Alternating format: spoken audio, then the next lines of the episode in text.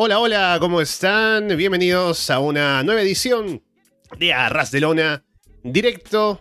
Es domingo 26 de marzo de 2023. Estamos Alessandro Leonardo y Paulina Cárcamo listos para comentar la actualidad del mundo del wrestling a tan solo una semana, o menos incluso ya, del fin de semana más atareado del año en el wrestling, que es el fin de semana de WrestleMania, en este caso de WrestleMania 39, y no solo por lo que hace WWE, sino también por lo que pasa alrededor, con varios shows de otras empresas y demás que vamos a ir comentando. Eh, las cosas que se van preparando, las noticias, novedades, como siempre aquí en el programa. Estamos en directo en YouTube, si nos escuchan luego, gracias por hacerlo a través de Evox, Apple Podcasts, Spotify, YouTube, Google Podcast o por seguirnos, por supuesto, en arrasdelona.com. Paulina, ¿qué tal? Hola, Alessandro.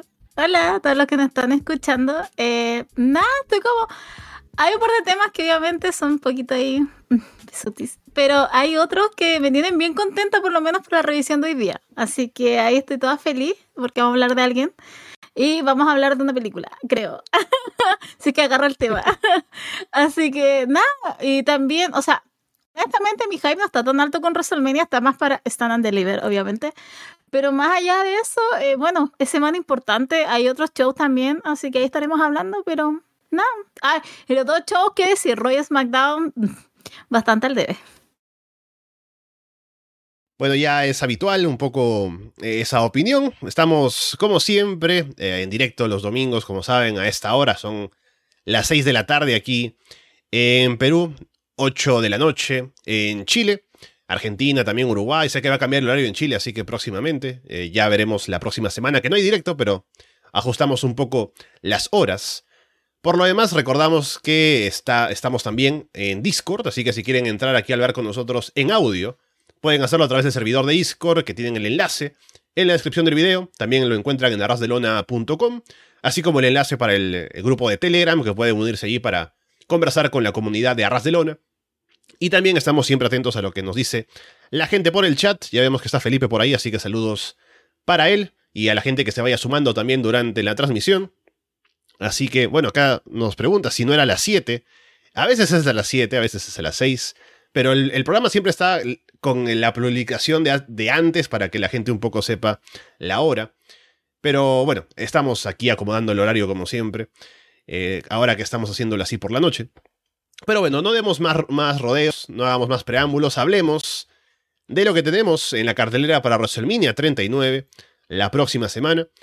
Son otra vez dos noches tenemos algunos combates que ya están un poco anunciados para qué noche van a ser cada uno, pero hablemos en general de los combates en, global que están anunciados para WrestleMania 39. Así que como siempre, voy a ir buscando aquí qué es lo menos interesante a lo más interesante para ir comentando. Y lo bueno es que también, al hablar de la mayoría de combates, ya podemos saltar bastante de lo que pasó en Roy SmackDown, así que ahí quemamos bastantes cosas juntas.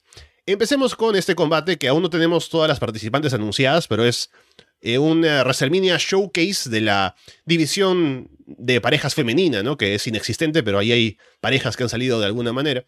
Tenemos a Liz Morgan y Raquel Rodríguez, Natalia y Shotzi, eh, Ronda Rousey y Shayna Baszler, y habrá un equipo más que aún se tendrá que decidir esta semana en WWE Paulina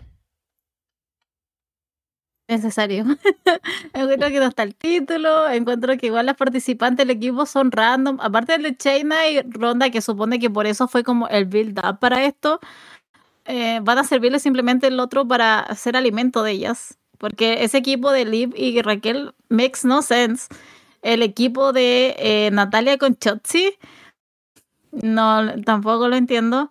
Y se supone que falta un equipo más, que asumo yo que es Chelsea con Está faltando alguien ahí. Carmela. Ay, Carmela. Asumo que es la otra pareja, entonces como, no sé. Va a ser, por lo menos yo asumo que son 15 minutos, pero bueno, nos podríamos haber ahorrado esto y era un poquito menos de show, pero bueno, supongo que hay que hacer lucir bien a Ronda Rousey. Bueno, y también tenemos el paralelo por el lado de los varones, bueno, el combate no mucho que decir ya lo que decís, Paulina, lo que dices tú, estoy de acuerdo. con que bueno, los equipos se han juntado solo para tener la ronda sobre todo ahí y no mucho más. Y tenemos un eh, igual showcase de parejas eh, de, por el lado masculino, que aquí tenemos sí parejas establecidas, que han sido anunciadas sin necesidad de hacer clasificaciones, porque no es que tengamos parejas de sobra. Tenemos a Braun Strowman y Ricochet, los Street Profits, Alpha Academy y los Viking Raiders. Creo que va a ser entretenido. Eh, pero es que siento que estos dos combates al final te, simplemente como que expone la idea de que al final, aparte de The Bloodline y esa historia que era bastante pésima igual que tuvo, o sea, yo con Dakota, es bastante pésimo, o sea, no es nada. Entonces, que tengas que hacer showcases, que no estás ni siquiera luchando por el título, eh, entonces que tengas como que echar a estos luchadores a ver como quién es el mejor el título es tan extraño que es como, para mí, totalmente innecesario. Hay gente acá, obviamente, muy buena. A mí me podrán caer como me pueden caer los Street Profits, pero no voy a negar que son buenos. Eh, Alpha Academy también. Entonces, hay luchadores que yo sé que van a dar un, buen espectáculo, pero ¿me siento acaso eh, inmersa en todo esto? No, simplemente como que lo voy a mirar y, no sé si me va a tocar a mí alguna noche en, de WrestleMania en Barcelona, pero si es que me tocara y es que tengo que verlo, tomaría un poco más de atención como para tener algo que decir, pero no es como que yo esté inmersa en todo esto y yo digo, oh, sí, necesito que... No, honestamente no me puede importar menos. Sí, el combate al menos me imagino que será entretenido porque hay buenos equipos ahí involucrados, pero también es un combate que está ahí principalmente para, para dos cosas, llenar el espacio en... porque hay que llenar dos noches de WrestleMania y para meter a la mayor cantidad de talento posible, ¿no? Para que tengan su momento en WrestleMania y eso. Pero aparte, no mucho más que sacarle a este combate y a la división de parejas en general, que veremos qué pasa una vez que posiblemente los usos ya no sean campeones. A ver si hay algún cambio allí que nos puede ayudar a tener un poco más de importancia por la división. Después tenemos, a ver por aquí, qué otro combate sacamos ahora. Este que hemos hablado ya bastante en las últimas semanas, que es el Brock Lesnar contra Omas. Que debo decir, para darles un poco de mérito, que hicieron un muy buen video esta semana en Raw, cuando hicieron el Tale of the Tape, o es un poco el hype, ¿no? De que mira lo que mide Omos, mira al Brock Lesnar, ¿no? El tamaño de su mano, ¿no? Y un poco así como, un poco venderlo por el lado de lo físico, ¿no? De, de qué sé yo, van a chocar dos, dos gigantes, una cosa así. Funciona. Pero quitando el hype, quitando todos los adornos que le pueden poner alrededor, es un combate que no, no da para mucho. Yo en este instante me estoy cayendo pésimo. Me odio porque me está importando. O sea, yo igual insisto con que mañana no van a decir que todo esto es una joda y que no va. Eh, pero al final eh, parece que va, esto es de verdad. Y a lo mejor ni siquiera es un squash y a lo mejor, who knows, cada homos. Ah, no lo creo, pero bueno, pasar? Eh, pero de realmente como que me han involucrado un poco más. Eh, aparte que han salido los gráficos para promocionar el combate y creo que han estado como buenos. Entonces más hype me ha dado, o por lo menos un poquito más de lo que tenía. Insisto, creo que todos nos van a decir que es una joda y que no es bajo, pero ya nada, ya no parece que es de verdad, de real. Y en una semana más lo vamos a tener, entonces preparémonos solamente para lo peor o a lo mejor puede ser un clásico instantáneo. Sí, al menos por el morbo da ganas de ver el combate. Em, y veremos, ¿no? Ya hubo, Homos tuvo un buen combate, un combate decente, con Braun Strowman. Así que no es imposible que tengamos un combate que al menos dé para algo, ¿no? Pero es básicamente lo que uno se imagina, Lesnar yendo, matando a Homos, ¿no? Mostrando que es muy fuerte, cargando a un gigante, y poco más. Luego podemos ir por este combate. ¿Cuál sería? A ver. Vamos con este que es el combate de tríos. En el que están, por un lado, Becky Lynch, Trish Stratus y Lita. Contra Damage Control, Bailey, Dakota Kai y Io. Que Becky y Lita, por cierto, son campeonas de parejas en este momento. Pero el título no se defiende ya que están en esta lucha de tríos. Asumo que las ganadoras van a ser Becky, Lita y Trish. O sea, tiene que ser ese el caso. O sea, más que Mar son las campeonas actualmente. Y viene tan disminuido lo de Damage Control que no me sorprendería que para la próxima semana ya no exista. y simplemente nos vayamos con tres individuales ahí. Creo que sería hasta lo más digno. Se bien indigno lo de ella esta, estos últimos meses, honestamente. Porque estamos con cosas y han andado bien mal y de campeones eran aún peor. Así que espero que gane el, grupo de Becky. Eh, ver también cómo anda. O sea, Trish está como que le tengo harta fe. Liti me, me, puede ser que ande un poco más baja que el resto. Pero de ahí encuentro que las seis van a estar como muy bien y es como. Es un, es un match que quiero ver. Es como. Es un poco loco, pero las quiero ver. Así como para ver cómo, cómo anda cada una. Pero yo creo que podría afirmarlo, que creo que de la próxima semana ya no va a haber Damage Control. Bueno, la incógnita puede ser cómo están Lita y Trish, ¿no? Por de pronto la no actividad continua que tienen. Pero seguramente se van a preparar para estar bien de cara a WrestleMania. Aparte no tienen que hacer todo ellas, ¿no? Va a ser un combate de tríos, así que van a poder guardarse un poco para los momentos importantes. Y aparte va a estar, creo, bastante el público metido en la acción, así que no creo que haya muchos problemas con este combate y será entretenido de ver. Y a ver qué pasa con Damage Control, como dices, ¿no? Que me imagino que ganarían las Babyfaces y no habría mucho más que sacarle esta historia. Después tenemos Seth Freaking Rollins contra Logan Paul. Estoy esperando un batazo acá.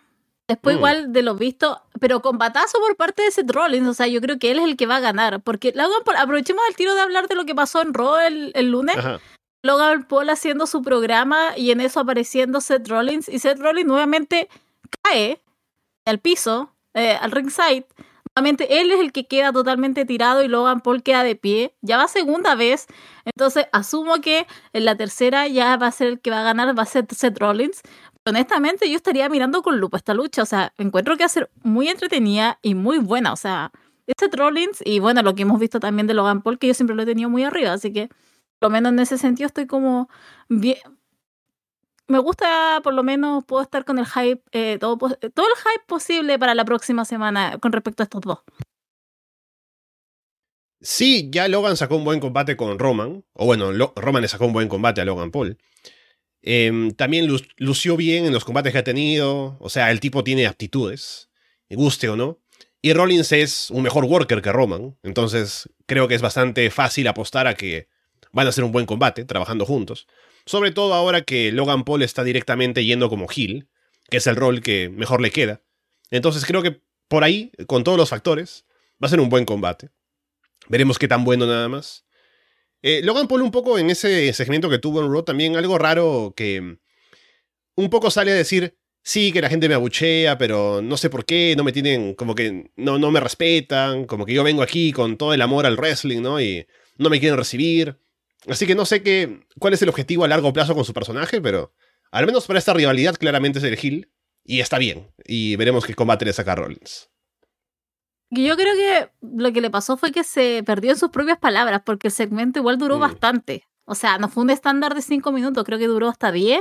Entonces yo creo que entre mantener, entre el relleno que quiso hacer, como que se perdió un poco en el objetivo. Eso fue lo que a mí me pasó por lo menos. Luego tenemos el combate que ya habíamos mencionado la semana pasada, que es la triple amenaza por el título intercontinental de Gunther defendiendo contra Sheamus y Drew McIntyre. Drew o Gunther, nada más. No conozco otro resultado posible. Si es que gana Sheamus, oh Dios mío, no, no me van a querer escuchar ese día. Porque de verdad, o sea, tienes a Drew McIntyre, dile un poco de amor a Drew McIntyre. Y bueno, Gunter, para mí, tiene que por lo menos, si no va a ganar el Man in the Bank, que siga con esto y siga rompiendo récords. Sí, bueno, más allá del resultado, creo que el combate va a estar muy bueno. A eso sí le tengo ganas. Eh, porque, bueno, hemos tenido ya ese Gunter contra Sheamus que estuvo en lo más alto del año pasado en combates de WWE. Y a ver cómo lo manejan ahora siendo tres a la vez en el ring, con un estilo parecido, ¿no? De pegarse duro, de aguantar golpes. Así que eso me llama la atención, ver cómo lo van a trabajar, pero tengo eh, plena confianza en que van a ser un gran combate. Y el resultado, al final, a mí no me afecta tanto quién gane. Me gustaría mucho que, siga Gunther con su reinado, ¿no? Y que de pronto un retador así fuerte venga y le gane un combate individual. Pero depende qué planes tengan para él. Igual Drew, campeón intercontinental, no estaría mal. Sheamus tampoco me parece que esté mal. Así que al final yo estoy contento con ver esta lucha, gane quien gane. Luego tenemos em, el combate en Hell in a Cell, Edge contra Finn Balor. Y Edge salió esta semana a hacer una promo para pedir a Finn a que saque el demonio. Así que veremos a Finn con pintura, Paulina. Eh, así, por lo que tenemos que verlo, eh, que gane, porque no va a ser otra vez que pierda. Eh, Edge se tiene que ir a grabar un par de cosas e ir a acostarse, ir a dormir, está viejito. así que así que aproveche de hacer ambas cosas, ambas dos, Edge. Eh, estaba pensando que todos van a tener matches menos Damian Priest. Así que espero que sea, no sé mm. si será un factor en algún combate, por ejemplo, porque puede ser, creo que puede ir más del lado de Dominic Mysterio. Hablaremos. Pero me estaba, como que lo estaba extrañando un poquito a Damian Priest, que no tiene como, creo que no tiene nada menos en WrestleMania. Bueno, ahora aprovecho para hacer una pausa que tenemos a alguien en la línea. Hola. Saludos, eh, Paulina Alessandro. ¿Qué eh, quería preguntarles. Ah. Iniciamos, iniciamos semana de WrestleMania y bueno, es el primero que buquea a Triple H, ¿no? En teoría. Esto, ¿Sienten el hype? O sea, ¿cómo lo ven con comparación a otros WrestleMania anteriores? ¿Cuál es tu opinión de, de la semana de WrestleMania? Bueno, para mí, hablando de este punto en específico, ¿no? De que es Triple H y un poco la diferencia, tal vez. Lo veo con más esperanzas que el año pasado, al menos. El año pasado se, sentía, al menos yo lo sentía viendo el show, y creo que lo comentábamos acá también, de que se sentía todo en un punto en el que las cosas estaban en lo mismo, ¿no? Roman a un campeón, no se veía que hubiera algún cambio que estuviera pronto a llegar y estábamos esperando todavía que venga The Rock, ¿no? Y tantas cosas que estábamos como que aún atrapados en las ideas de Vince por mucho tiempo. Y WWE se sentía algo estancada, ¿no? A pesar que siempre en la época de WrestleMania un poco levanta el producto.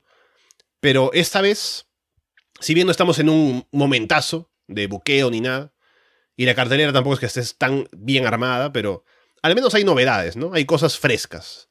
Gracias a, por ejemplo, la presencia de Cody Rhodes ahora en el main event, gracias a cosas como eh, Sammy Owens haciendo equipo y gente que está en posiciones importantes, ¿no? Y cosas nuevas, que creo que se le ha dado cabida ahora con Triple H al mando, lo cual me parece que está bien, que al menos es algo diferente, ¿no? Porque veníamos en una época en la que había muchas quejas, al menos de mi parte, con WWE, su visión a futuro y su visión a largo plazo corto plazo.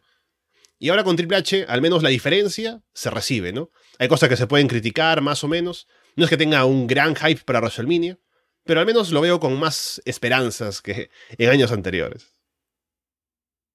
Yo lo adelanté un poco al principio del programa, o sea, yo no estoy con tanto hype con respecto a WrestleMania Noche 1, Noche 2, ah, porque siento que el camino no ha estado claro, siento que es como que todo ha sido de Bloodline y muchas otras historias han, valido mucha M, en Word. Eh, entonces como que no, para mí no es como tanto, es como, por ejemplo, para mí mi WrestleMania es Stand and Deliver, que es NXT. Si bien yo tengo mis reparos, eh, hay cosas que no han estado tan bien ejecutadas, pero eh, tengo más hype por eso. Obviamente me entusiasma lo de WrestleMania porque, por ejemplo, me voy a adelantar un poco al kart, pero por ejemplo, lo de Rhea y Charlotte, eso puede terminar muy bien o puede terminar muy mal. Lo de Cody y Roman también puede terminar muy bien o muy mal. cómo lo lleven. Entonces, teniendo esas dos instancias, porque lo de Bianca con Asuka igual está como un poco dicho, creo. Eh, pero siento que, no sé, para mí el camino que ha llevado esto, si bien igual es una locura con Vince McMahon, fue una locura ese año, por lo menos algo me dejaba, algo quería ver de ese fin de semana, o por lo menos uno creía que algo iba a pasar, alguna sorpresa. Pero a mí me pasa ahora que es como que es como, ya va a pasar, pero es solo eso, va a pasar. No es como, oh, pasará algo, o oh, habrá alguna cosita. Aunque dicen que el viejo está como de vuelta, pero puede ser que por ahí entre algo. Pero más allá de eso, como que no me mueve mucho WrestleMania 1 y 2, a diferencia de lo que me está moviendo, por ejemplo, lo que es NXT con Stand and Deliver. Sí, personalmente tampoco, tampoco me causa tanto hype como yo esperaba, ¿no? Pero, que sí me causa hype es el, el jefe tribal. Obviamente, creo que va a perder. Eh, en la semana va a perder, ¿no? Pero, eh, personalmente, voy a repetir esto. A mí me gustó mucho el personaje. Creo que Roman lo llevó muy bien. No estoy, no estoy invicto porque creo que peleó con Chevy Woods y el conteo de Kevin Owens. O sea, no fue un reinado perfecto, pero creo que lo llevó muy bien. Y va a acabar en WrestleMania. Bien que Roman va a seguir luchando. ¿Creen que Cody quitará los títulos? ¿Qué va a pasar ahora? ¿Habrá una, una estrella tan grande como Roman? ¿Roman debería retirarse? ¿Qué, creen que pase con en torno a los campeonatos mundiales, ¿no? Y a, la cara de la empresa en general. Sí, bueno, creo que han hecho un buen trabajo con Roman y Roman también lo ha llevado bien, teniendo que haber sido el centro de todo el buqueo durante tanto tiempo. Ha llevado lo, mejor que ha podido, sin casi caer en ser tan aburrido, porque sí ha, ha habido momentos en los que pues estamos en lo mismo mucho tiempo, así que un poco se necesita un cambio, pero lo ha llevado bien dentro de todo. Ahora, con Cody posiblemente ganando, creo que es un buen momento para no tener a Roman tan alejado o no tener un campeón tan alejado del resto, ¿no? Un poco elevar al resto de gente para que tengamos una escena titular más movida, ¿no? Un poco más dinámica que antes. Roman sí puede tomarse un tiempo de descanso y es difícil un poco imaginarse qué sigue para él luego de todo lo que ha hecho, ¿no? Pero algo habrá que hacer con él, no creo que vaya a retirarse. Ya depende de los planes que tenga, ¿no? Pero me imagino que aún querrán utilizarlo y él querrá seguir en WWE pero luego de tanto tiempo que ha tenido con tanto eh, reflector encima, sería bueno tener una pausa con él y tener a Cody ahora como campeón y posiblemente no con dos cinturones, ¿no? No sé si para separarlos y que haya dos campeones otra vez, o para que solamente sea campeón de algo y no haya otro título. Pero creo que es momento de un cambio y es bueno que sea Cody quien lo vaya a llevar. Si ese es el plan, ¿no? Ya veremos. Ah, ahí me preguntaron cómo puede terminar muy mal lo de Roman y Cody. Es Roman ganando. O sea, perdón, pero basta de ese reinado. Yo sé que hay gente que debería estar en la cárcel, que quiere los mil días. O sea, perdón, no.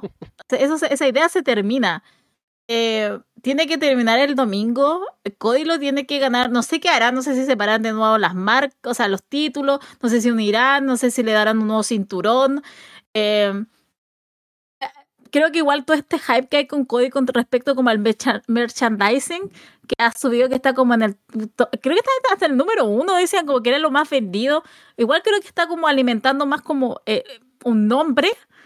Eh, el próximo cara de la empresa eh, I don't care pero de verdad o sea yo de verdad que de verdad yo me voy a volver loca yo voy a perder mi cabeza si el próximo domingo el que gane sea Roman Reigns porque creo que ya es suficiente. Creo que sus combates, ¿sabes que ni siquiera encuentro que están buenos? Porque habla 40 minutos de cuánto es 50 de lucha. Lo tienen que ayudar siempre los usos. Parece que a todos se lo olvidan todos esos pequeños detalles que han estado bien pésimos con el reinado de Roman Reigns. Eh, está bien, el Bloodline estaba bien aburrido hasta que apareció Sami Zayn. Entonces, claro, ya, ok, si ustedes quieren que gane, ni un problema, que gane. Pero entonces aguántense ahora de todo lo que va a venir, porque va a volver a un punto en el que estaba antes de Sami Zayn, que era bastante aburrido, y que era como, oh, Roman Reigns, ¿cuándo ya pierde? Solamente eso. Espero que pierda el día domingo. Cody se corone. Que dure lo que tenga que durar, capaz que sea dos meses y punto final. Pero eh, esa sería por lo menos mi apreciación de ese día. O sea, si termina, para mí terminar muy mal ese día sería con Roman ganando. Bueno, yo creo que va a perder Roman, ¿no? Todos estamos de acuerdo en eso. No creo que gane. Como última pregunta, esto... ¿Cuál creen que sería el primer rival para Cody, no? O sea, el, que- el primer retador al campeonato mundial que tenga Cody. Si se dan las circunstancias, yo pienso que puede ser Gunther, por ejemplo. Me gustaría, no sé si perder el título, tal vez perder sin que lo, sin que le hagan el pin en WrestleMania y que luego salga Gunther a retar a Cody, podría ser, ¿no? Sacando un poco la historia del Royal Rumble. Me parece que puede ser. Ya depende también quién más esté disponible.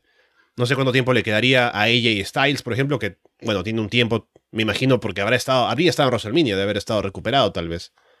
Pero, a ver quién más puede estar a ese nivel, ¿no? Porque con todo lo que ha pasado con Roman, hay que pensar quién más está ahí para retar. A lo mejor Bobby Lashley, ¿no? Pero yo, primera, la primera que viene a la mente es tal vez Gunther como retador. Seth Rollins, obviamente, ¿o no? Habría que ganarle la cuarta vez, habría que terminar de humillarlo. Estaría Seth Rollins. Se habla mucho de Randy Orton también, de que estaría como a la vuelta de la esquina su regreso.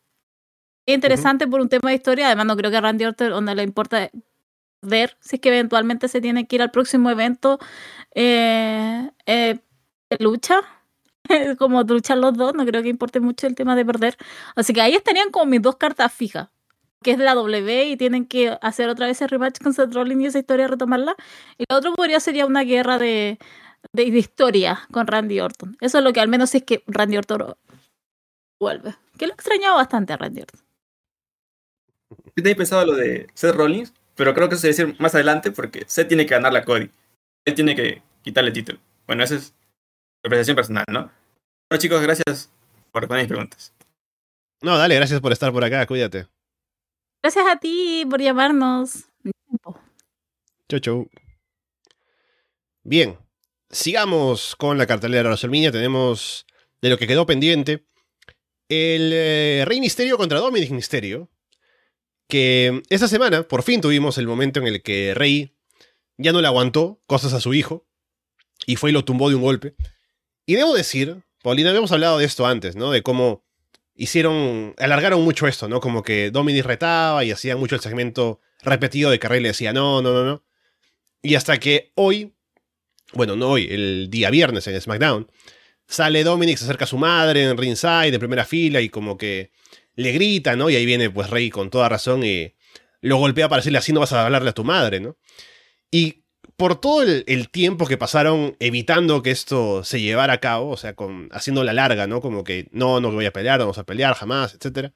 Cuando llega ese momento de que viene Rey y tumba a su hijo de un golpe, es un gran momento. La gente lo celebra bastante, yo también reacciono mucho cuando lo veo, porque eso de alargarlo tanto es como que ya, por fin, tenemos el combate, ¿no? Así que me parece que lo hicieron bastante bien para justificar que por fin Rey ya no le aguante nada y tengamos este combate para WrestleMania.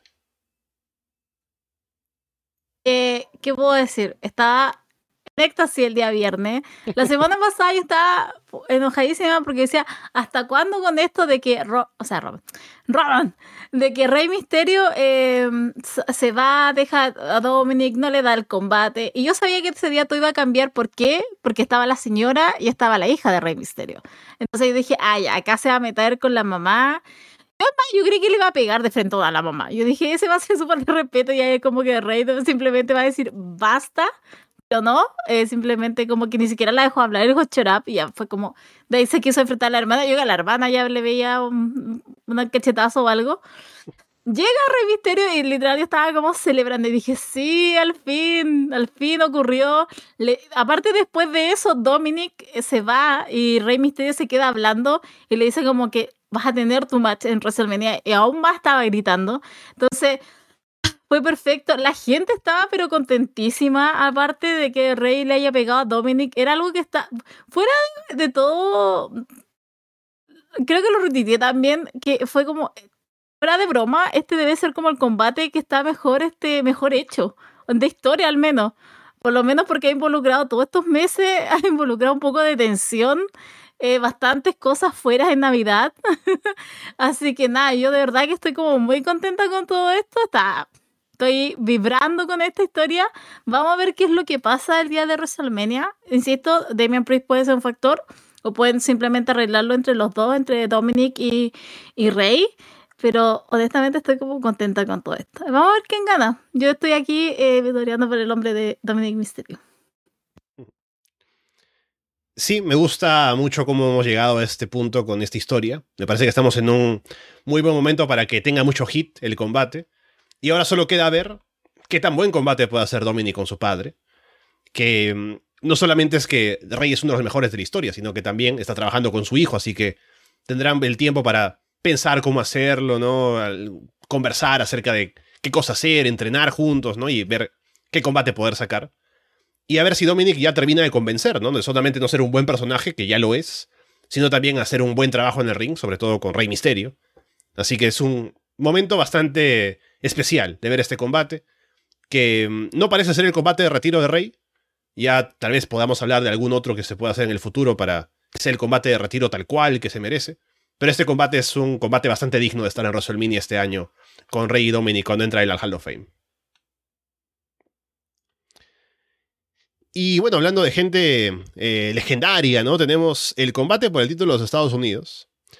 Austin Theory contra John Cena, que ya han dicho también que va a ser el primer combate del fin de semana, o sea, la noche 1 de WrestleMania, el sábado, empieza con este combate, para que Cena se vaya temprano a su casa, no sé, pero ahí está, para abrir WrestleMania, o de Theory contra Cena, Paulina. Yo encuentro que va a estar muy bueno esto. Eh, siento que el que lo va a agarrar va a ser Austin Theory. John Cena le tengo toda la fe también porque tiene, creo que tiene buen cardio todavía. es John Cena. Eh, tengo miedo un poco más del tema del tiempo. Igual puede estar como corto. Porque me, me da la misma impresión de que es solamente para llegar e irse. Eh, pero tengo miedo. tengo un poco de temor porque siento que puede ganar John Cena. Además, creo que rompería un récord si gana. Creo que sería como el que más ha ganado el título norteamericano. Norteamericano, ¿eh? No, Estados Unidos. El título de Estados Unidos. Entonces, puede ser que, no sé, pasen cosas.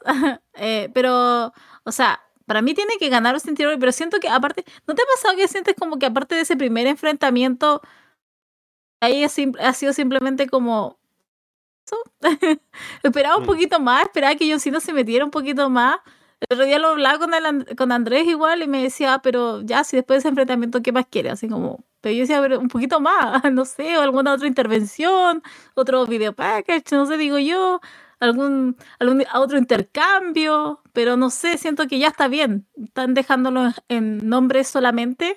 Name alone, pero igual, siento que faltaba un poquito más, otro, otro cara a cara y vamos para lo que es la. Si igual es una pelea en WrestleMania, o sea, está bien, es John Cena, pero un poquito más, sobre todo si es que eh, quieren elevar a, a, a Theory. O sea, se supone que, asumo que ese es el plan, que él gane, pero ya, ok. asumo que ese día dará una buena performance, pero hubiera sido mejor una, una historia detrás un poquito más fuerte. Sí, em, faltaba así calentar un poco más. Bueno, nos queda una semana, así que a lo mejor hacen algo más. Pero sí le falta calentar un poco más la historia de cara a este combate. Em, en cuanto al resultado, no pienso que Cena vaya a quedarse, entonces no me imagino que gane el título. Ya de por sí pensar si es momento de que Theory le gane a Cena y qué sé yo. Eso creo que ya es algo que se tendrá que ver eh, luego. Luego de que Theory posiblemente le gane a John Cena este próximo sábado a ver qué cosas hacen con él, de qué manera venden la propia victoria, qué cosas pueden hacer, ¿no? Pero no me parece mal la idea de que gane, le gane Theory a John Cena, ¿no?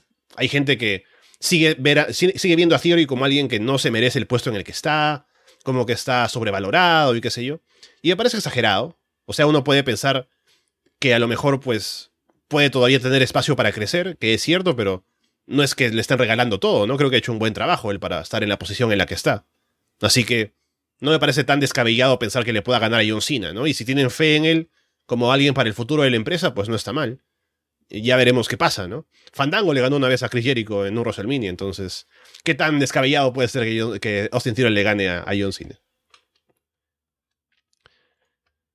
Luego tenemos el combate por el título femenino de Raw. Bianca Belair contra Asuka. Uy.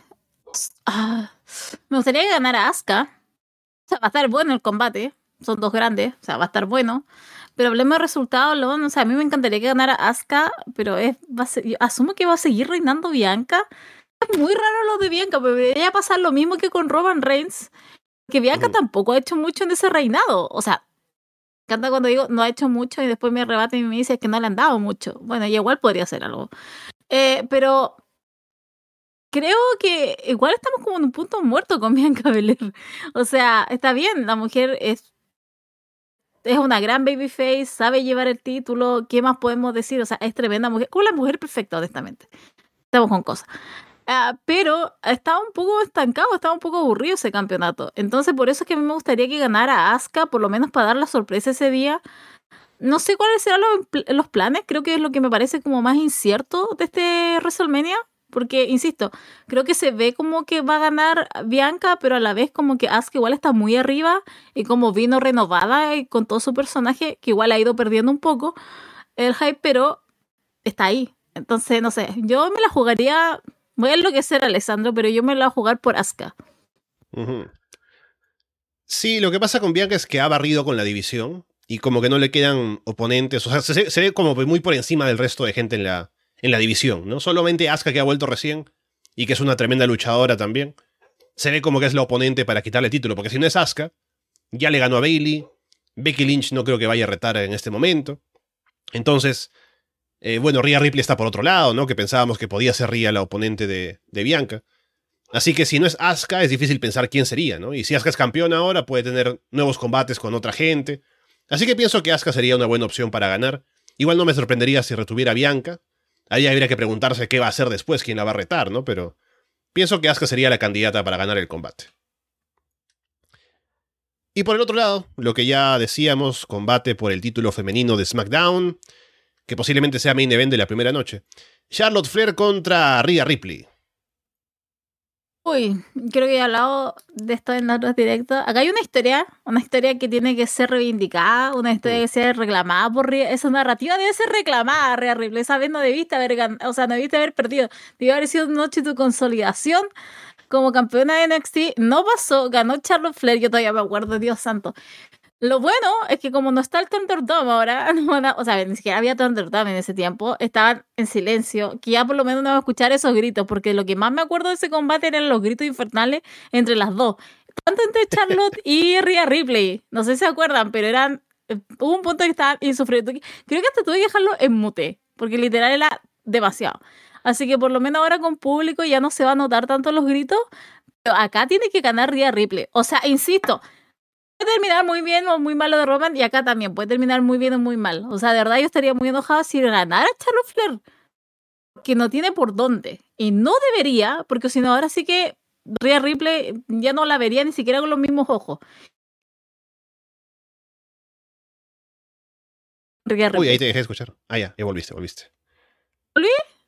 Sí, ya está, ya está. Winner all the way, Rhea Ripley. No Charlotte Flair. Charlotte Flair no, Rhea Ripley sí. Bien, bueno que haya, haya, hecho falta repetirlo para que quede claro. Yo también pienso que Ria tiene que ganar. Em, no, no veo, o sea, no me parece inconcebible pensar que van a decir que Charlo retenga otra vez. Con lo bien que viene Ria sería desperdiciar una oportunidad muy valiosa que tiene WWE ahora con una nueva estrella que está en ascenso. Y el combate puede estar bien. Y hablando ya de, de solamente el tema en el ring, ambas creo que pueden trabajar bien una lucha para sacarla adelante, sobre todo si va a ser main event de la primera noche como parece que va a ser. Seguramente van a salir a trabajar duro. Y me parece que pueden sacar una buena lucha.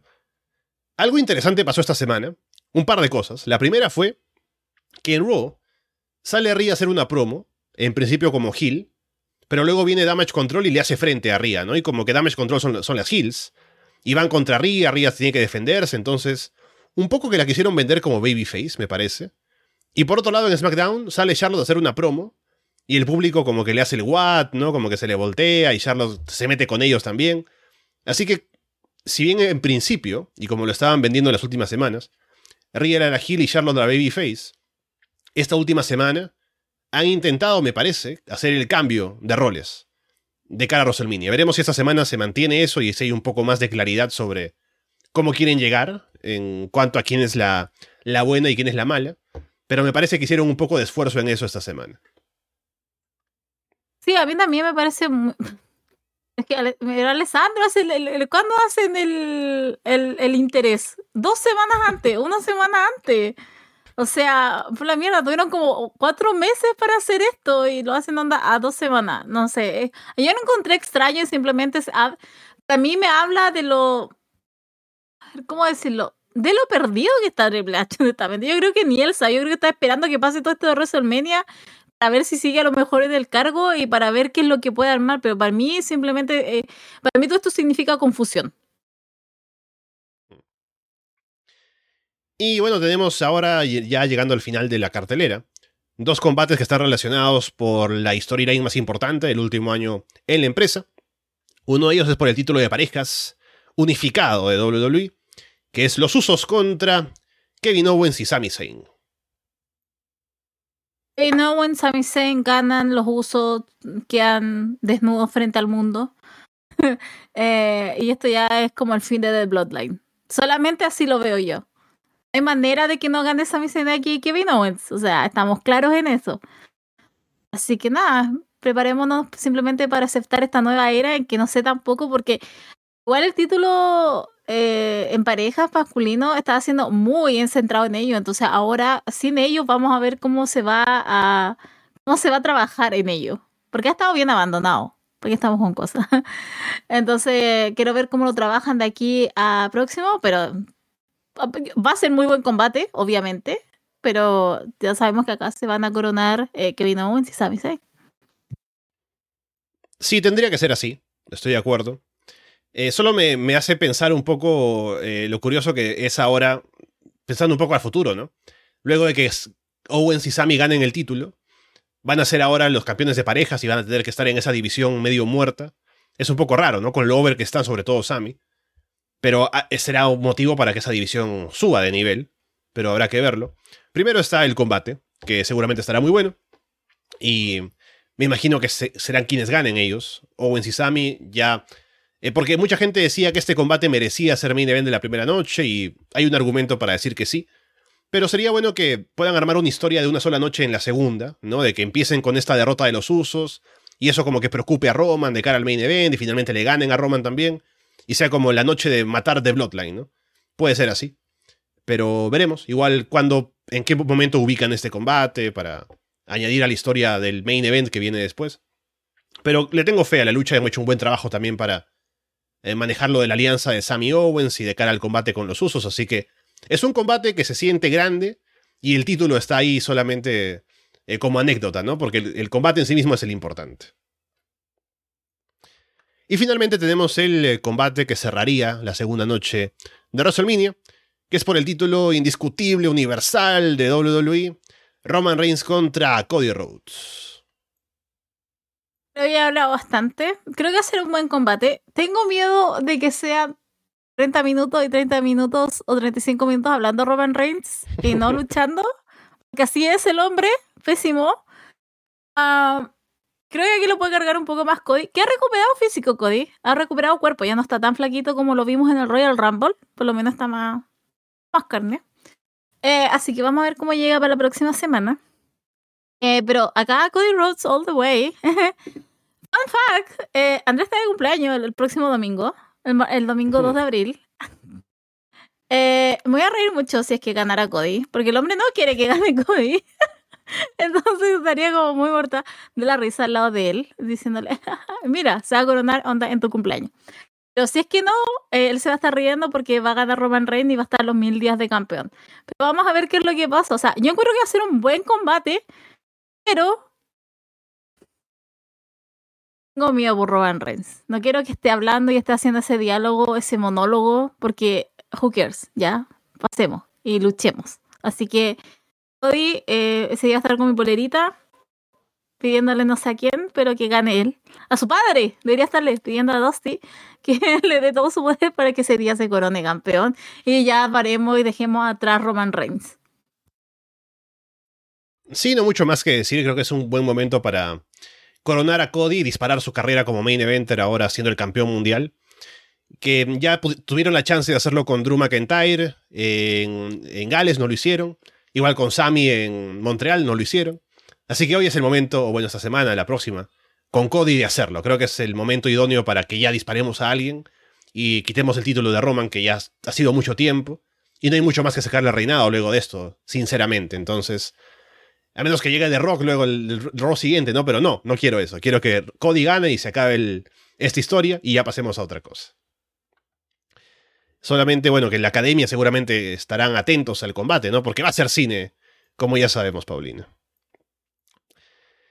Bien, ahí está entonces la cartelera de para la próxima semana que estaremos viendo de cubrir eh, aquí en Arras de Lona. Ya veremos exactamente cómo, pero va a ser el post en ambas noches. Vamos ahora con otras noticias que, bueno, hemos ocupado bastante espacio hablando de WrestleMania, como debe ser. Andy Kaufman va a ser introducido al Hall of Fame de WWE, que se suma a nombres como Rey Mysterio y eh, Grace Muta. Entonces parece que solamente no, no han anunciado a nadie más, falta una semana, no sé si anunciarán a alguien más. Pero solamente con ellos me parece que ya es un Hall of Fame o una clase de Hall of Fame bastante buena. Y me alegra que pongan Andy Kaufman, un una personalidad de fuera del wrestling directamente, pero que ha estado bastante involucrado en algo que tiene que ver con el wrestling tal cual. Así que es merecido tenerlo allí, a pesar de que no estuvo en WWE directamente, pero hizo un gran ángulo en Memphis. Sí, o sea, estoy, muy contenta. Eh, creo que lo había comentado, no sé, fue la semana pasada, hace un par de semanas, que yo soy muy fan de Andy Kaufman. A mí me encanta, eh, siempre me ha gustado.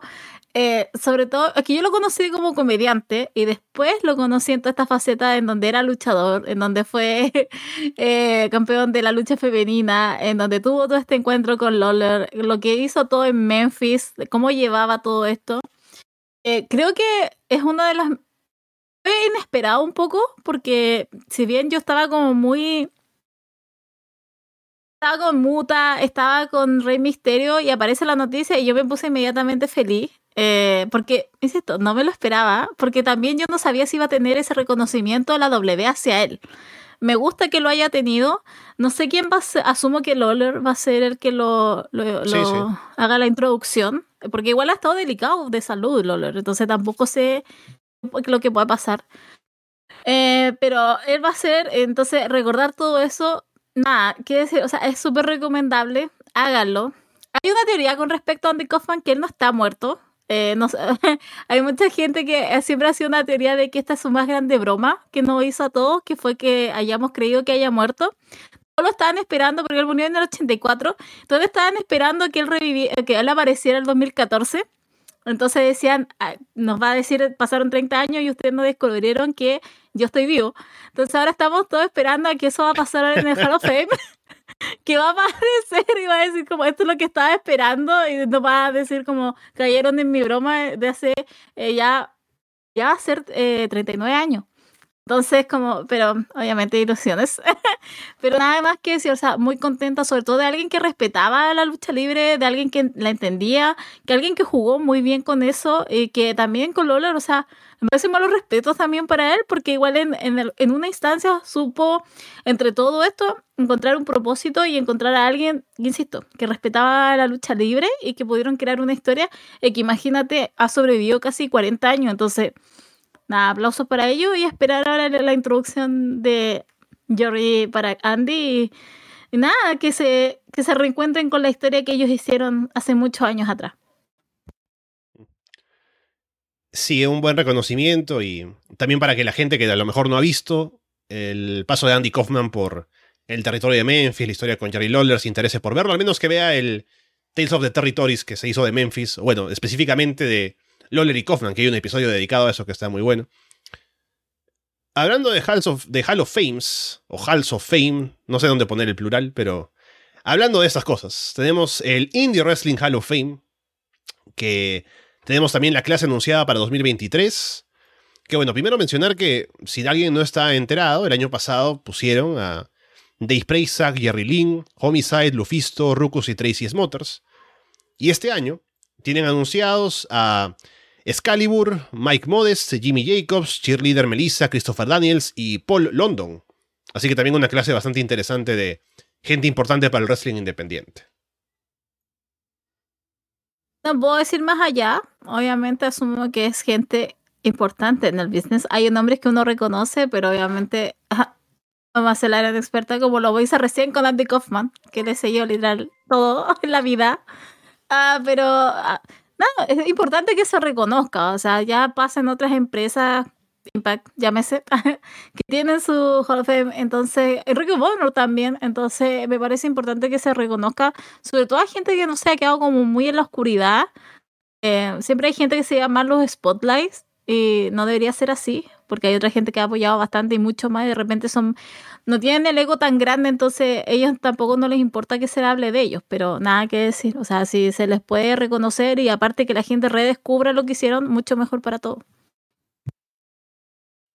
Sí, es bueno porque alguien viéndolo de fuera, ponte como un Wrestling Observer Hall of Fame, ¿no? Nosotros como fans, a lo mejor tenemos una idea de ya quiénes son los luchadores más destacados de la historia para el Hall of Fame, pero hay este otro espacio que es el wrestling independiente, que hay gente que se merece un reconocimiento por haber levantado la escena. Y además es un premio o es un reconocimiento que se da de parte de los propios, la propia gente que ha estado metida en, en la escena, entonces saben de los aportes, no solamente de que de pronto era un buen luchador y vendió entradas o lo que sea, sino que seguramente también es alguien que hizo un trabajo de ayudar a otros talentos, de ayudar a gente que estaba queriendo como sobresalir y estar ahí como un abanderado, ¿no? Por ejemplo, tomando el tema de Excalibur, ¿no? no solamente es un gran comentarista, sino que también ha estado como parte de PWG, dándole espacio a luchadores para tener un espacio para de pronto sobresalir, hacer como un nombre y luego disparar sus carreras, ¿no? Entonces, cosas así, por ejemplo. Y me parece que esté bien que se le dé un reconocimiento y será una ceremonia también interesante la del Indie Wrestling Hall of Fame. Hablando de Hall of Famers, para seguir encadenando cosas por aquí, Paulina, el bueno de Goldberg es ahora agente libre. Según se ha dicho ya desde enero, ¿no? Su contrato había vencido con WWE. Entonces está él disponible para hacer cosas. Y uno diría, pues bueno, ¿quién se va a interesar por Goldberg, no? Luego de lo que hemos visto de él. Pero ya Tony Khan dijo, ah, me llama la atención Goldberg como agente libre. No sé qué. A lo mejor hay algún acercamiento por ahí. Sé que hay una empresa de Israel que lo quiere, no sé por qué. Pero ahí está el bueno de Goldberg ahora, con las ofertas que le llegan. Al final no sé si va a aceptar alguna. Depende del dinero, me imagino, ¿no? Pero yo sé que Goldberg volvió, según dijo él mismo, en estos últimos años porque su hijo no lo había visto luchar cuando era muy niño, ¿no? Entonces ahora que había crecido quería estar en un momento ahí en WWE para hacer un par de combates y que su hijo lo vea y tener ese espacio también para hacer un trabajo comunitario, ¿no? Y no sé si le interesará trabajar para otra empresa que no sea WWE, que es la empresa más grande, ¿no? Para tener ese espacio para hacer lo que él quiere. Si tiene algún interés de hacer un combate contra alguien en AEW, ¿no? Pero habrá que ver si es que algo se hace con el bueno de Goldberg. No sabía lo de Tony Khan. ¿Es de verdad o es como una joda? No, le pregunto. él no lo dijo porque, porque de pronto dijo, salió a Twitter y dijo, ya, me interesa Goldberg, ¿no? Alguien le preguntó. Le dijo, mira, Goldberg está, ha salido la noticia de que iba a ser agente libre, ¿no? Y Tony Khan dijo, bueno, sí, me interesa, ¿no? Es un luchador legendario y demás así. O sea, él indicó que habría un interés. No ha dicho que esté acercándose a contratarlo, ¿no? Pero de que esté interesado, sí lo puede estar. Ya, ok. Bueno, teniendo ese, ese, teniendo esa noticia, pero yo no lo había leído, entonces me, me sorprendió un poco. Eh, Tony, Tony Khan, ponga las monedas no va, ponga los billetes y denos ahí un Golver Sting, un Golver Orange Cassidy, eh, o sea, un Golver que más podría ser por ahí, Power Hobbs. No sé, hay, hay, hay candidatos. Yo no voy a, yo no voy a enojar si llega. Yo no soy Bret Hart no, no tiene problemas conmigo, así que como que tampoco me va a importar mucho si es que llega. Eh, no sé si ha dicho algo Bret Hart, pero somos si es que llega IW, o sea, ¿qué sería, ¿no? texto. ¿Qué sería que si llega Goldberg a IW y le manda un mensaje de texto a Dax Harwood para que le haga algo, ¿no? Es el momento de mi venganza. Claro. no, o si no que llegue y que Dax Harwood en alguna promo diga, bueno, y Goldberg, como que literal se tome esa atribución, como que me lo imagino de esa manera. Eh, Pucha, Goldberg yo siempre lo tenía en la mira por un tema con eh, Bron Breaker. Bron Breaker para él su ídolo es Goldberg, de verdad ese tatuaje que tiene es como en honor a Goldberg, el mismo que tiene él. Entonces para mí era como el match derretido de Goldberg, pero el hombre, el hombre no quiere retirarse, obviamente, hay dinero involucrado. Eh, pero nada que decir, o sea, eh, Jesús, necesitamos a Goldberg en AEW y ahora que, ahora que escuchas a Santa Noticia de que tampoco es como que Tony Khan dijo, no, se le cierran las puertas, bienvenido a todos los matches que se puedan venir, por favor. A quien sí parece que se le cierran las puertas es a CM Punk, que, bueno, hubo una declaración esta semana en Instagram, ¿no? Que puso un rato, alguien le sacó la captura y luego la borró. Pero él decía daba algunos detalles de un poco algunas cosas, ¿no? Porque creo que hubo un reporte eh, de la semana de que decían que Punk podría estar interesado en volver a IW, como que quisiera que se resuelva el tema, ¿no? A todo esto hubo una publicación anterior, que recuerdo que la pusieron por ahí, de Punk, que citaba un caso de un equipo de algún deporte, ¿no? En el que hubo una pelea en backstage y un abogado intervino y todo se solucionó dentro de poco tiempo, ¿no? Y él ponía algo así como que, ah, qué interesante, ¿no? Como diciendo, bueno, no, nadie hizo eso en AEW, deberían haberlo hecho. Pero ya, hablando de, este último, de esta última publicación que tuvo Punk, él hablaba acerca de un poco los detalles de lo que pasó en la previa de eh, la rueda de prensa en All Out. De que aparentemente, recordemos que Punk estaba lesionado y eh, hubo el tema del título interino con John Moxley, ¿no? Entonces, lo que querían hacer o lo que Moxley le había propuesto, era hacer una historia como de Rocky 3.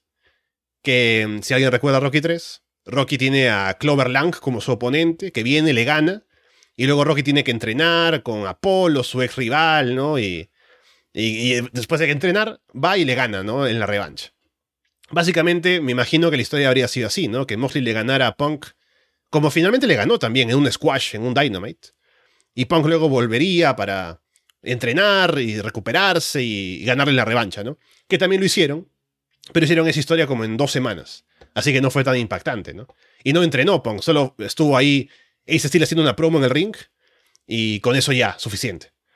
Entonces, ahora, eh, con este contexto que da Punk, es como que ya, él no quería trabajar estando lesionado, porque el plan habría sido que Mosley le ganara en este squash inicialmente, cuando uno tenía el alta, para poder tener a Punk fuera un tiempo y hacer la historia de la recuperación, del entrenamiento, y cuando Punk ya tuviera el alta, volver y hacer el combate para ganar el título. Y luego Punk dice como que al final se sintió forzado por parte de la empresa, por parte de Moxley, de, Tony Khan, para volver cuando no estaba del todo recuperado todavía, para terminar de hacer la historia, ¿no? De recuperar el título, de estar ahí. Y por eso es que estaba molesto a lo mejor, porque de pronto se sintió forzado a, ir en contra de su salud por el bienestar de la empresa. Que se puede debatir al final si qué tan cierto es eso, detalles, ¿no? Y tal vez qué tanto afectó eso la decisión luego de Punk de salir a la rueda de prensa a hacer lo que hizo. Pero hay como un elemento más que no teníamos de antes ahora en este drama con AEW y Punk, Paulina. Lo que me pasó es que cuando yo leí lo de Punk, em, primero yo he dicho que hace tiempo que Punk parece tía de Facebook en Twitter, o sea, en Instagram. Esa como esas publicaciones pasivo-agresivas. Incluso esta me pareció muy pasivo-agresiva, aunque decía bastante era más agresivo, pero mira, si hubiera terminado con un bendiciones y la imagen de Piolín, o sea, lo creía totalmente porque era más o menos así. Eh, a ver, lo que me pasa es que también acá hay como una guerra de egos. Es como que Punk dice Moxley quería hacer esto porque no quería verse mal, eh, pero yo no lo dejé, siendo que él no se da cuenta de que él también no lo quiere hacer por su propio ego, porque él tampoco quiere quedar mal. después menciona de que no lo quiere hacer porque no quiere poner otra empresa antes de su salud, porque él no estaba recuperado. Le dice que no, que no puede hacerlo, que todavía está mal. Por último, está todo este tema de que em, yo creo que es un work. Yo creo que vuelve punk. O sea, creo que esto ya es como yo sé que tú estás hermano como que esto fuera una pelea incluso, pero para mí esto está como todo del lado de que va a volver. De verdad, o sea, el día miércoles pasado, lo, primero que mostraron fueron como la imagen de Pan, que estaba en el camión ahí de la empresa. O sea, si tú no quieres decir nada, lo haces en otra parte, con todo este ataque a los elites. Y después al otro día aparece Pan diciendo esta cosa que mira, Ni siquiera es como que consuma drogas no consume alcohol. Esto lo está diciendo totalmente sobrio. Entonces yo me niego a pensar de que esta es una persona que realmente, con todo lo que ha pasado este tiempo, que sabe que se, por su propia lengua fue, pasó lo que pasó hace unos meses atrás. Entonces me cuesta mucho creer que esta sea la misma persona que escribe algo así y espere que todo el mundo esté con él. Cuando claramente eso no va a ocurrir. Y si él tanto quiere dejar las cosas en claro, es que realmente las dejen claro que haga un post en serio, que no lo publique y después lo borre. Entonces a mí me parece, o que son esas, para mí son dos opciones, o esto realmente es un work y vamos a ver a Punk de vuelta como el hombre más odiado de AEW, que yo insisto, a él no le molesta, incluso creo que se siente mucho más cómodo cuando es él el malo de la historia, el malo de, de todo esto, o sencillamente él quiere salir de ese contrato, quiere llevarse los millones y es como, ya, ok, ¿sabes qué va? Este es un cacho, este es un problema, liberémoslo, démosle lo que quiere y que se vaya. Para mí esas son como las dos opciones que hay. Porque de verdad que me niego a pensar de que esto es como la manera que tiene Punk de limpiarse y todo eso, pero... Que, que se rela... Oye, todo esto la paciencia... Igual lo estaba conversando entre la paciencia de AJ Lee para aguantarlo. O sea, perdón, pero imagínate estar con una persona así es que esto ya fuera de verdad, que Van realmente fuera así. En la... Imagínate estar con un hombre así que simplemente se esté quejando, que esté peleando con él solo porque al parecer no tiene nada mejor que hacer. Entonces, como. Eh, pray for AJ, porque realmente esa mujer necesita liberarse de ahí. necesita salir de, de, ese, de ese lugar. Pero no, a mí me parecen esas dos opciones. A mí me parece que es lamentable lo de Pang y ya, ya es como demasiado. O sea, si de verdad, amigo, no aprendiste nada la primera vez, como quédate callado nomás, espera, no sé, que se termine el tiempo. que se arreglen, que se que pidan disculpas. Y aparece que el todo el detonante de todo esto fue Melzer, con lo que dijo el día anterior. De algo de que había quería pedir disculpas, y de ahí como que lo mete, y ahí como que no, sé. Tiene problemas de ira, siempre como que no, no sabe dónde canalizar todo eso, y como que ya, toma las redes sociales, y es como. Está frustrante este tema. Yo creo que ya nos habíamos salvado, y mira, Aquí estamos, 2023 en marzo, casi abril y estamos hablando de CM Punk de nuevo con todo este conflicto con Delitcom y ahora metiendo a Moxley.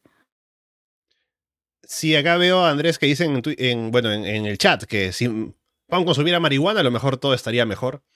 Y también pienso, ¿no? Si Punk hubiera visto las películas de Rocky, no habría habido problema tampoco. Así que le falta consumir películas y drogas a Punk para que la cosa vaya mejor. Eh, por lo demás, em, no solamente fue lo de Moxley, porque ya, a ver, tenemos ahora en AEW, según se ha reportado también, a líderes del vestuario que son John Moxley, Chris Jericho, Brian Danielson.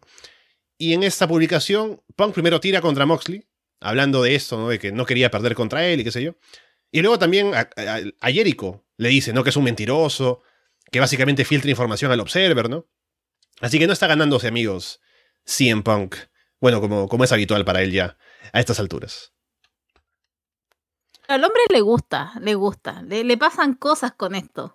O sea, él siempre como que se ha caracterizado por ser el villano de la historia, entonces, claro, como esto, todo este que lo amen, creo que no se siente bien. Él, es un hombre de caos, entonces él quiere generar todo este tipo de enfrentamientos y, de cosas. yo insisto, o sea, ¿sabes que no me sorprendería si después apareciera en AEW y que todos lo bucharan y estuviera al lado de MJF? Porque así es, siempre Punk. Bueno, y hablando de gente que sí, todavía es amiga de CM Punk, FTR hace poco han aparecido nuevamente en AEW, ya apuntando directamente a retar por el título de parejas que tienen los Guns. Y esta semana han hecho el anuncio del combate, bueno, hicieron el reto, no han dicho el combate para cuándo será exactamente todavía, pero le hicieron el reto a los Guns para luchar y la forma en la cual lograron que aceptaran darles esta revancha por el título en este caso es con la estipulación de poner su carrera en juego, o más bien su contrato con AEW en juego. ¿no? Dicen que si pierden, se irán de AEW. Y hablaba justamente esta mañana con, con Andrés en Florida Vice sobre esto, que durante la promo del segmento, eh, este anuncio, no fue muy bien recibido por el público, porque la gente, el público de AEW, está enterada de las cosas. Entonces, como que lo anunciaron y la reacción que sentí era como que, ah, mira que están queriendo sacar esto para irse ahora de su contrato, ¿no? Irse a WWE, no van a renovar. Así que como hubo una, una molestia, me parece, cuando hicieron el anuncio de la estipulación. Pero también, algo en lo que coincidimos es que cuando se dé el combate, eso, ese factor de que la gente sabe lo que está pasando con el tema de negociaciones y contratos y demás, va a hacer que la lucha tenga más drama, ¿no? De que será que se quedan, será que se van y ahí con de pronto ver quién gana, quién pierde. Así que bueno, es una espada de doble filo, pero ahí está al menos la estipulación de FTR jugando con estos rumores de que podrían irse de la empresa. Eh, ya, pero todos sabemos que va a ganar FTR. o sea, imagínate lo que han. Si ya la gente se volvió loca cuando le ganaron a The Claim, imagínate ahora si le ganara FTR, es como una locura casi. Ah, me sentí muy bendecida el miércoles cuando llegó Catch Wheeler. Usted sabe, mi marido. Eh, estaba feliz, estaba contenta, estaba directa, así que puedo decir. Lástima que estaba acompañado de Dax. Es que le resta mucho a Catch Dax. Así que, pero bueno, supongo que al marido se le acepta hasta con los amigos.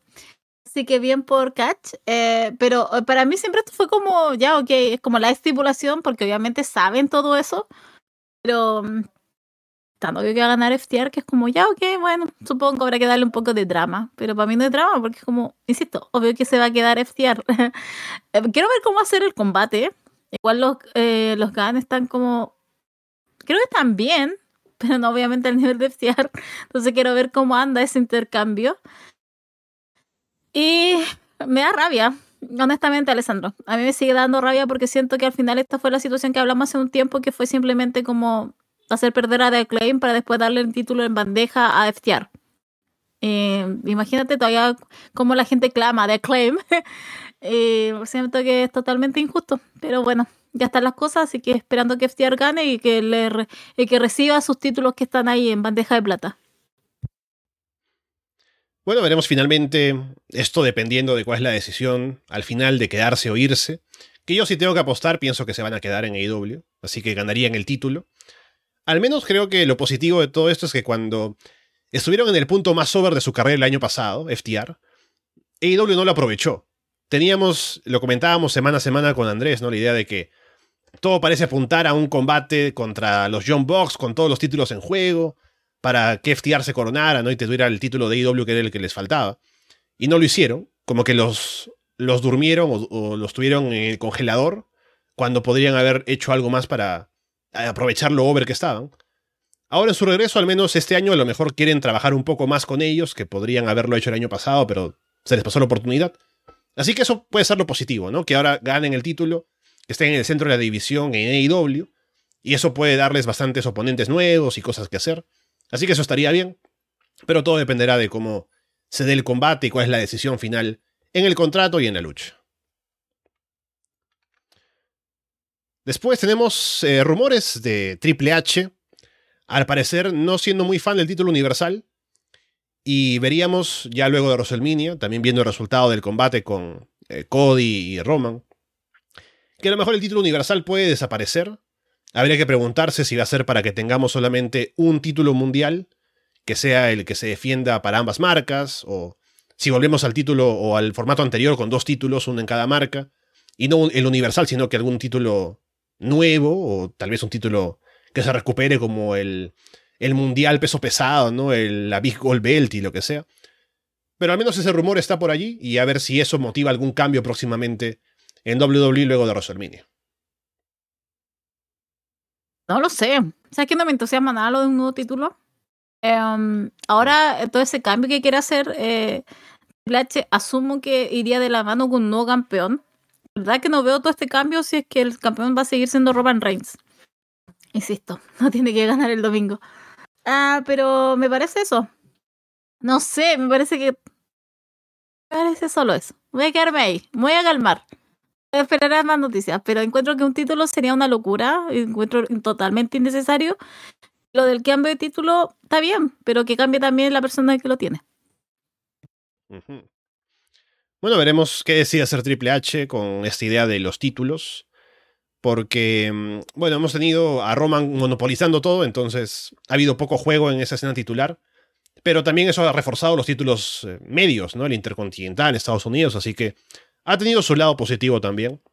Y a ver cómo se maneja luego de que pase WrestleMania, con quién vaya a ser el campeón y cómo es el formato de la empresa ahora, que ya en el pasado Vince ha intentado varias veces hacer un solo campeón, un unificado, ¿no? Indiscutible.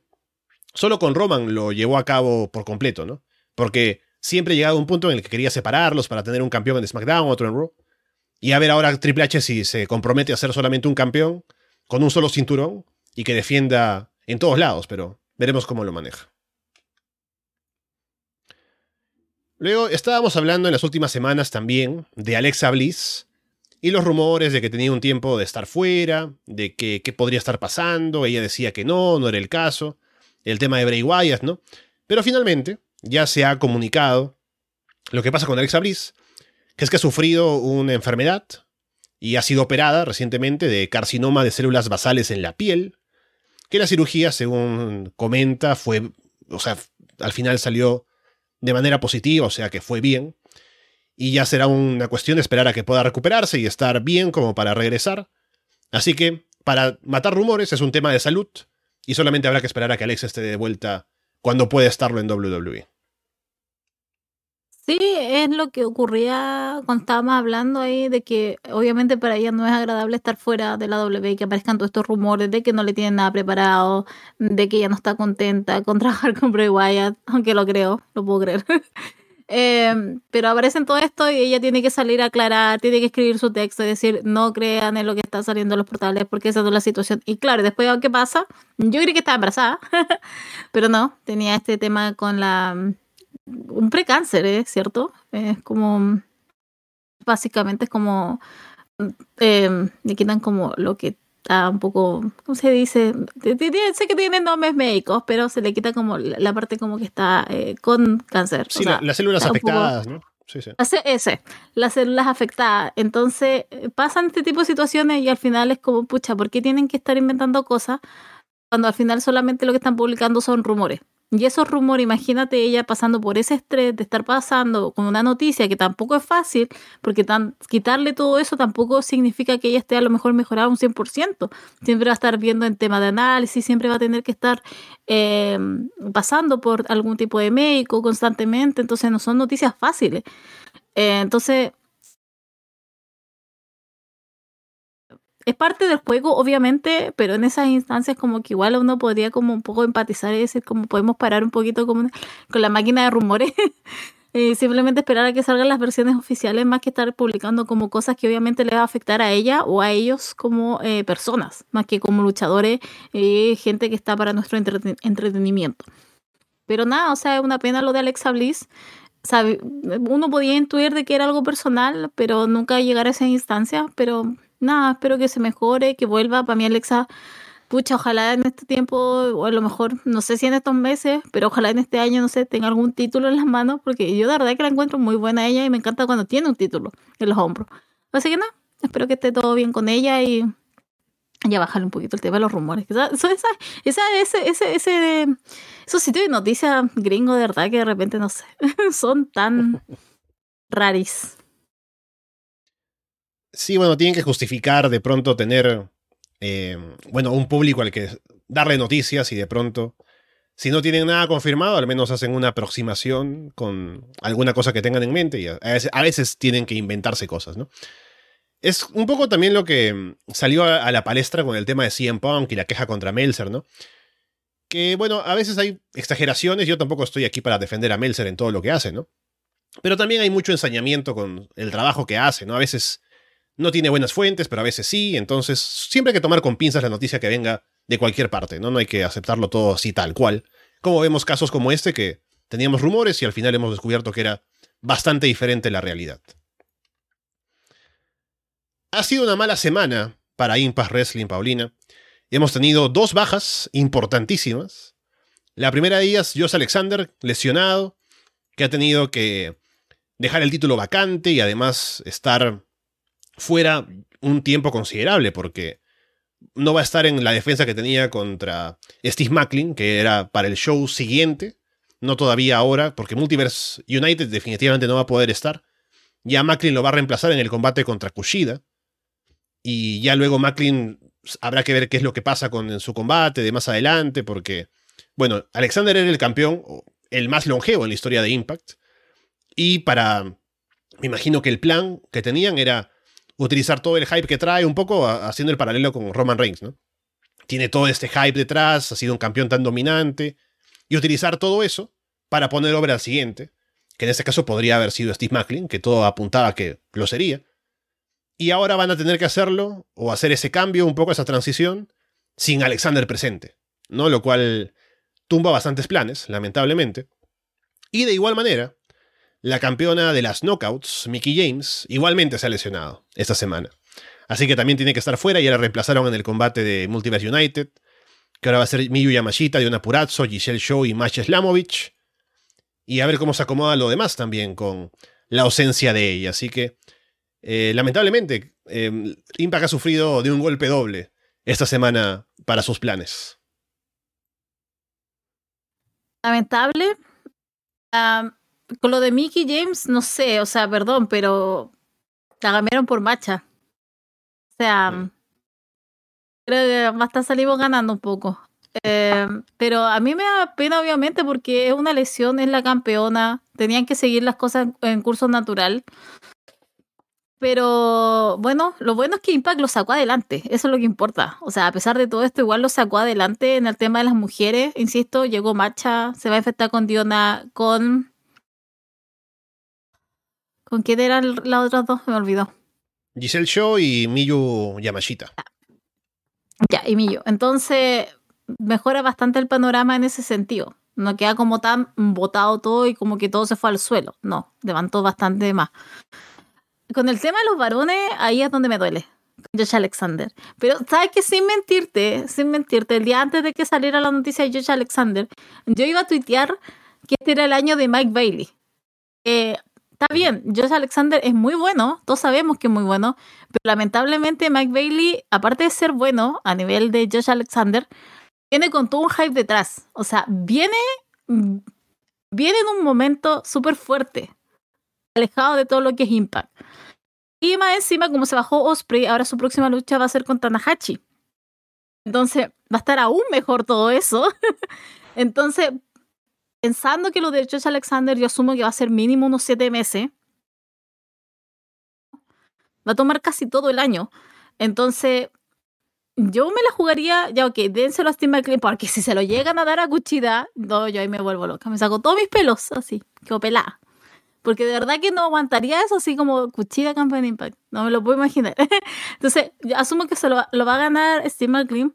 Pero de ahí tienen que hacer las cosas correctamente Impact y de alguna manera llegar eso a Mike Bailey, que creo que es la estrella, creo que es uno de los más fuertes que tienen.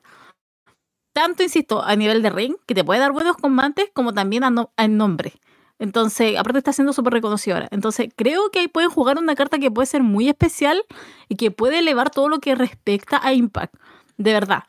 Entonces, eso es lo que me tiene como entusiasmada. Pero claro, ahora no me interesa mucho decir McLean versus Cuchida. Eh, me interesa más lo que va a pasar posterior y con nombres como Mike Bailey. Porque yo me llego a morir si es que aquí empieza a sonar el nombre de Bully Ray. Otra vez. No. Entonces. Imagínate, ¿no? Bully dice: Bueno, eh, Scott, se ha lesionado a Josh Alexander, aquí me tienes, ¿no? Claro, yo me lo imagino totalmente. O sea, o sea, Bully Ray llegando un día diciendo, mira, está Josh Alexander, necesita un hombre fuerte, un nombre fuerte. Soy yo esta persona. Entonces, eso es lo que yo tengo. Aparte que ahora estoy, Scott Amor está como involucrado con todo el tema Bully Ray, entonces me da un poco más de temor. Pero vamos a ver qué es lo que pasa. Yo acá me la juego con todo, con, con Bully Ray, con Mike Bailey. Me la juego con Cuidado, Paulina, el subconsciente. El subconsciente está hablando. no, no, no, no, no. Me lo juego todo con Mike Bailey. De aquí a campeonar en Impact y que él termine siendo uno de los campeones máximos, si es que no mejora el tema de Josh Alexander y de ahí, bueno, que venga el combatazo, pero me da de verdad mucha pena con el tema de Josh Alexander porque es de esas noticias tan inesperadas que es como... Ah. Pero también, insisto, se puede abrir una oportunidad. Mike Bailey es una carta muy interesante, que sería bueno probar cómo funciona, porque, o sea, es un tremendo luchador. Tal vez falta un poco esa presencia de main eventer, un poco en las promos, ¿no? Que no es determinante tampoco que no haga tan buenas promos, pero un poco terminar de convencer de ser un main eventer o material de campeón mundial, que pienso que lo es. Pero sería una carta interesante que puede jugar Impact ahora ante la adversidad, así que me gusta esa idea. Algo que ha sido interesante. Espera un ratito. Sí. Del chat, oye, en el chat, ocho años, Macha y el, y el oso de verdad. O sea, haciendo ya el rematch para que se convierta en Macha y el oso. Eh, aplauso para los niños que nos están viendo en este instante acá en el chat. Algo que ha sido muy llamativo esta semana, y ya un tiempo se venía hablando de esto, ¿no? Pero ha habido un poco más de detalles sobre The Rock en el mundo del cine, que ha sido muy curioso ver cómo podemos siempre hacemos paralelos aquí entre el wrestling y las películas y cualquier cosa que nos, que nos ocurre, ¿no? Como el amor también en Arras de Corazón y demás. Pero The Rock directamente ha querido hacer políticas de wrestling en el cine aparentemente porque, a ver, The Rock en el universo DC está ahí para hacer eh, Black Adam, ¿no? Que según tengo entendido, porque no soy un nerd, no leo cómics, que es enemigo de Shazam, ¿no? Pero The Rock dijo, ya está bien, pero yo no quiero pelear contra Shazam, ¿no? Yo soy The Rock, yo quiero pelear contra Superman.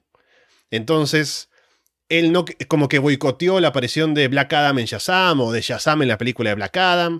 Quería que saliera Superman en su película, armar como el universo DC a su alrededor, ¿no? O sea, él salió ahí a politiquear, a decir, yo no voy a poner over a, Shazam, yo si voy a poner over a alguien, va a ser a Superman, y tiene que ganárselo, además, no voy a vender fácil para él. Así que eh, es como no solamente es por The Rock que esto del universo DC ha fallado en el cine y ahora se está como reconstruyendo desde cero básicamente, o desde casi cero, eh, pero es muy interesante ver cómo eh, él ha querido o de pronto él ha, ha, hecho estos juegos para ser como el centro de una franquicia del cine, como si fuera cosa de wrestling, ¿no? Y también un poco eso hace que cuando escuchábamos rumores de problemas que tenía con Vin Diesel, de temas de egos, ¿no?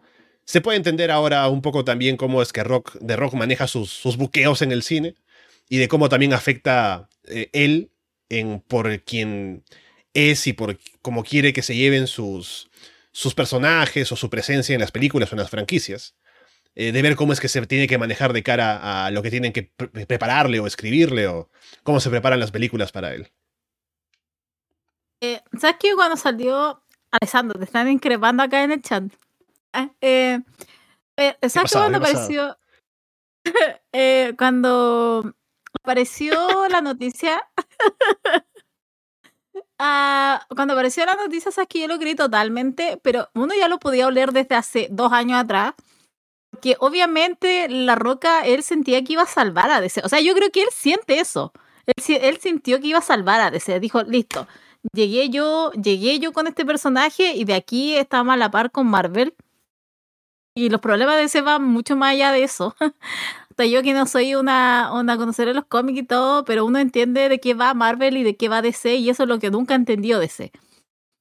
Entonces, cuando apareció la noticia, yo dije, obviamente, es la roca siendo la roca, porque él creía que iba a llegar, se iba, iba a meter en esto, y dijo, listo, aquí vamos a hacer la película más grandiosa de todos los tiempos, que va a tener, que va a tener el mejor eh, ba- box office en DC. No pasó.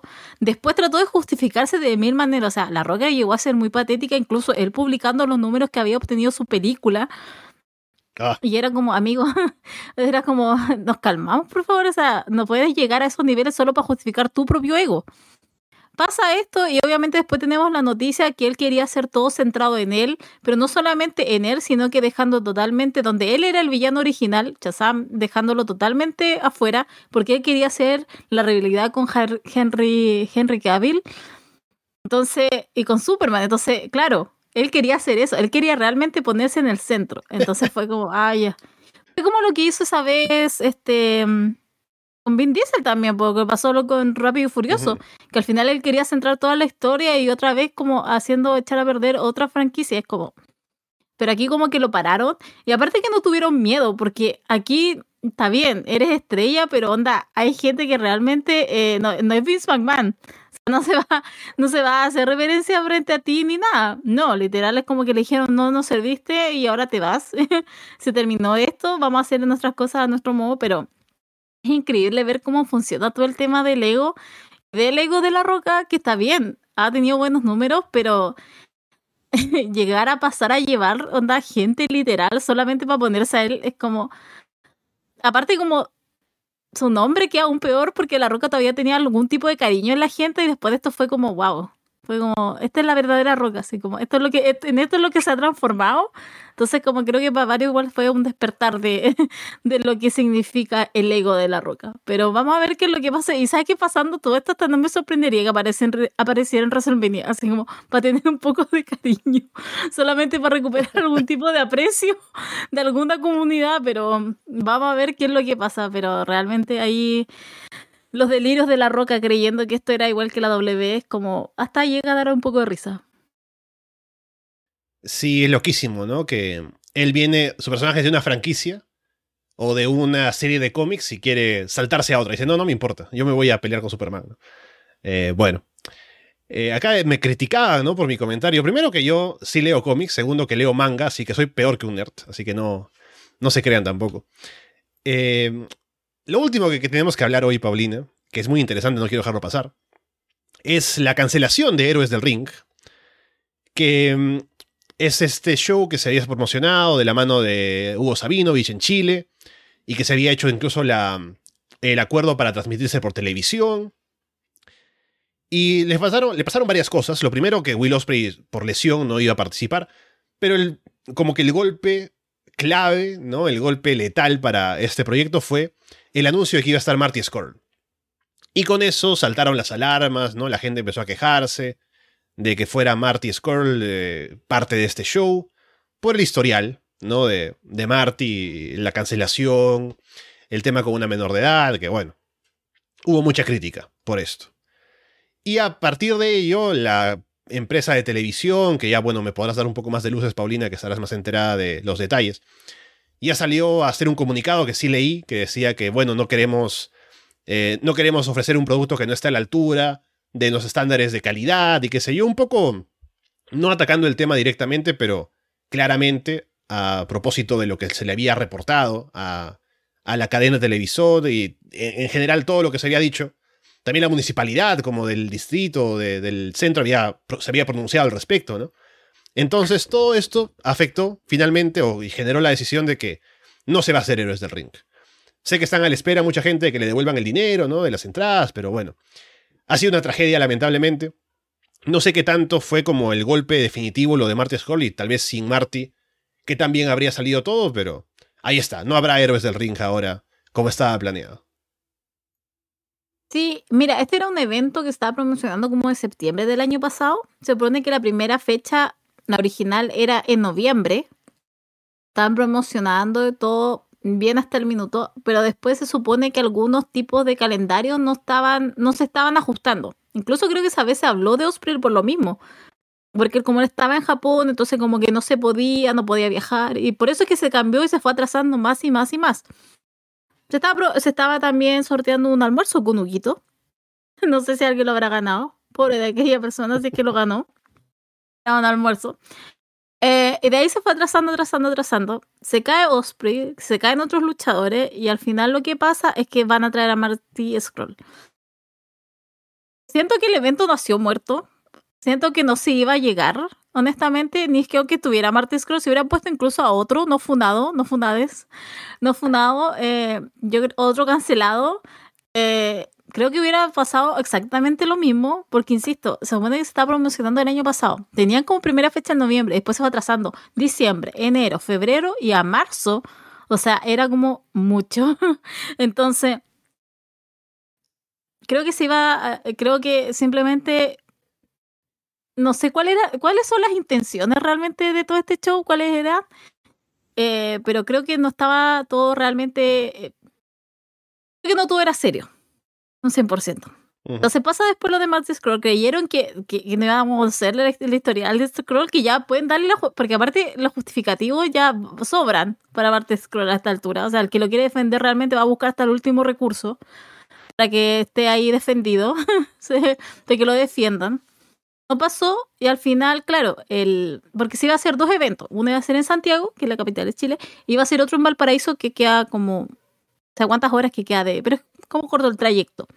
Primero el de Valparaíso fue, o el de Viña, creo, que dijo que no, que no había, no había autorización. Ese se, cancela. Y después al día siguiente dicen que el de Santiago tampoco corren cuando el día anterior habían dicho que sí iba.